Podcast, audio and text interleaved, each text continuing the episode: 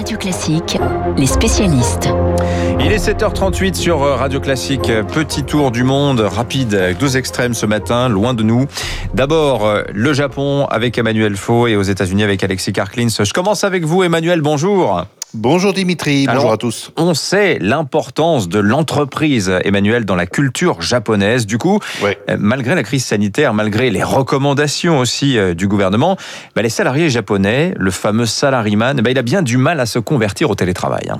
Oui, Dimitri, on pourrait dire que le télétravail résiste à la Covid-19. Au pays du soleil levant, on a l'habitude des horaires de travail euh, extensifs. La vie sociale est déterminée par le rythme du bureau, le soir, la nuit, les week-ends. Et alors que l'Europe, l'Occident même on peut dire, a découvert il y a quelques années le mal moderne du burn-out, eh bien les Japonais, eux, sont victimes depuis longtemps de ce qu'ils appellent le karoshi, c'est-à-dire la mort provoquée par overdose de travail. Le poids des traditions est tellement fort là-bas que les salariés ne sont pas censés emporter leur ordinateur à la maison.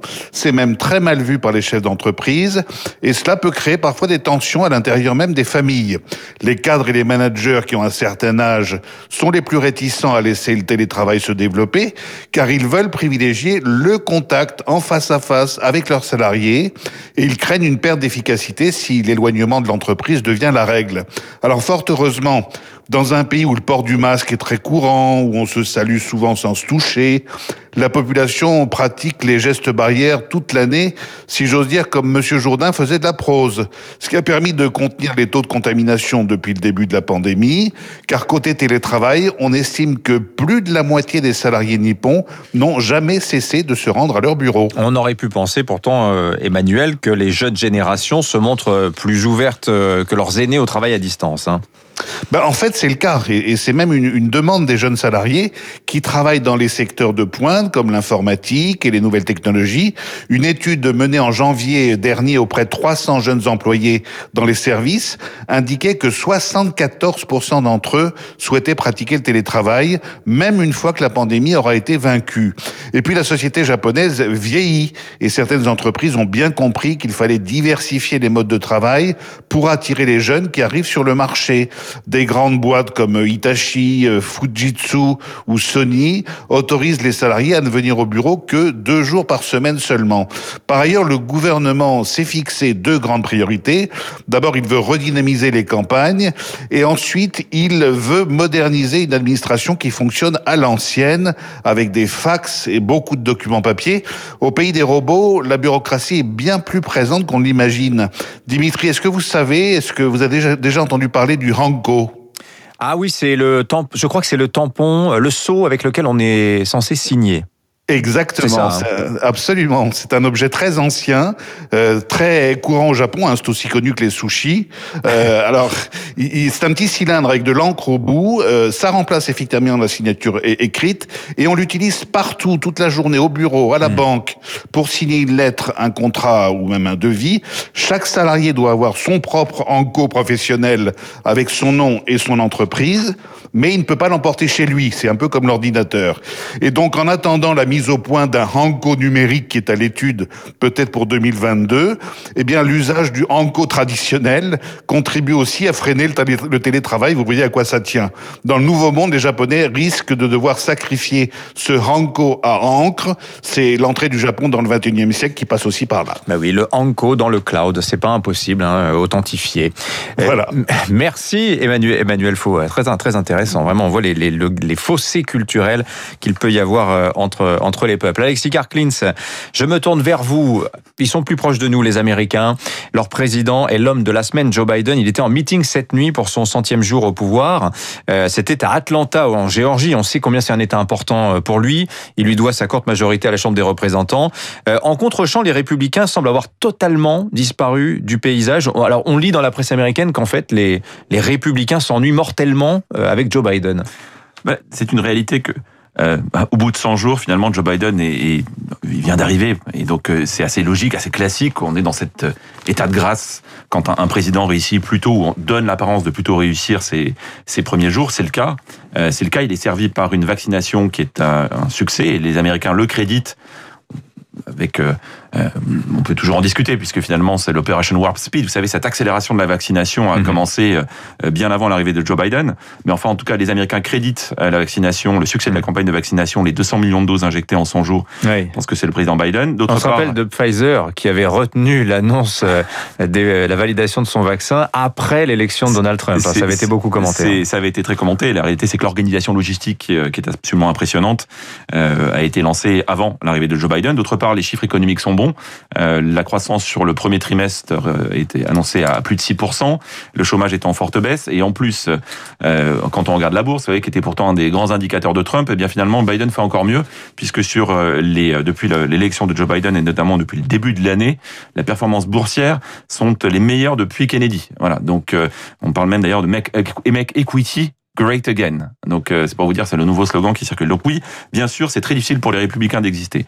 Après, il faut faire attention. On est presque tombé euh, dans un extrême, un extrême inverse puisque euh, on parlait de Sleepy Joe, donc Joe l'endormi, qui était le surnom que Trump avait donné à Biden.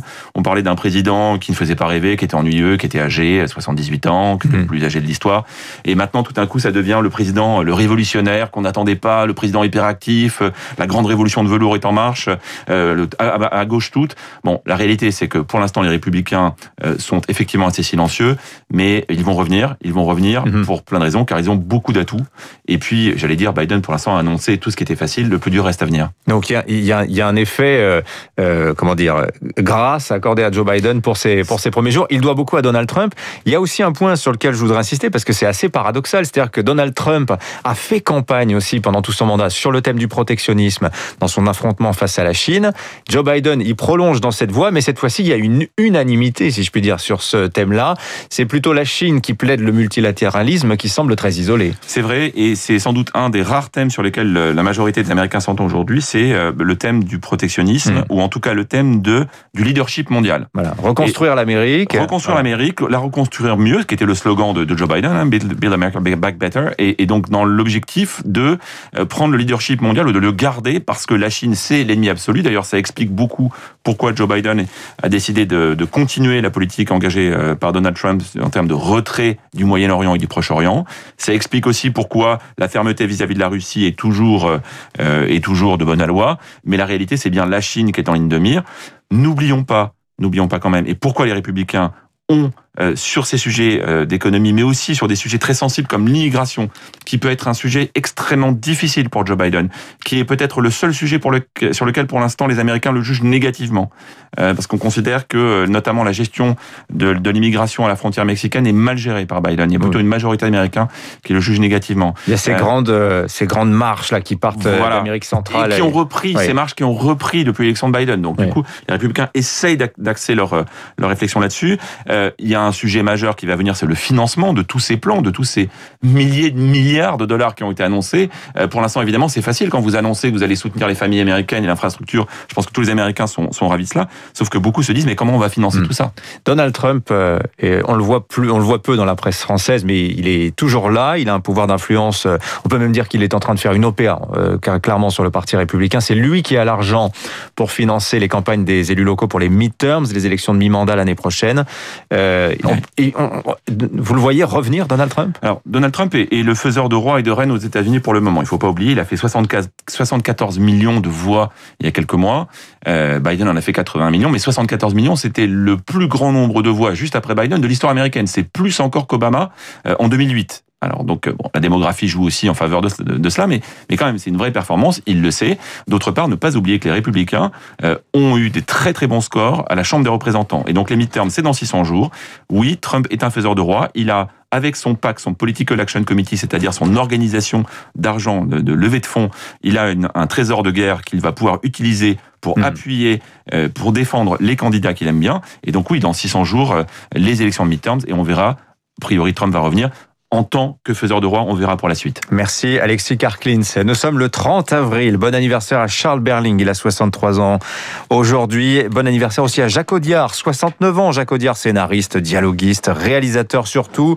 Un héros très discret. Les frères Sisters, Dipan de Rouilledos. Et puis un prophète, un roman d'apprentissage qui révéla Taharaïm. Rappelez-vous. T'as quel âge? 19 ans, pourquoi Tu me regardes pas quand tu parles, tu regardes le mec qui est à côté. Oh, c'est moi que tu regardes. On m'a dit que t'avais pris 6 ans. Putain, ça va être long 6 ans. Hein. T'as déjà eu des problèmes dans la cour. Tu crois que tu vas tenir longtemps sans protection? Je tiendrai le temps qu'il faudra. Vous voulez quoi là? Oh. De protéger. Tu parles arabe? Ouais, ouais, je parle arabe. Il y a un mec qui t'a parlé dans les douches Tu le connais? Voilà, Tahar Rahim face à Nils Arestrup. Hein. Quel film euh, Un prophète. Il est à l'affiche Tahar Rahim d'ailleurs de The Serpent. C'est sur Netflix. Si vous y avez accès, regardez, c'est vraiment impressionnant. Quelle voix il a ce Tahar Rahim. Enfin, ça c'est un jugement très personnel. 7h48, restez avec nous. On va se replonger 10 ans en arrière avec Augustin Lefebvre. L'élimination de Ben Laden, c'était il y a 10 ans jour pour jour.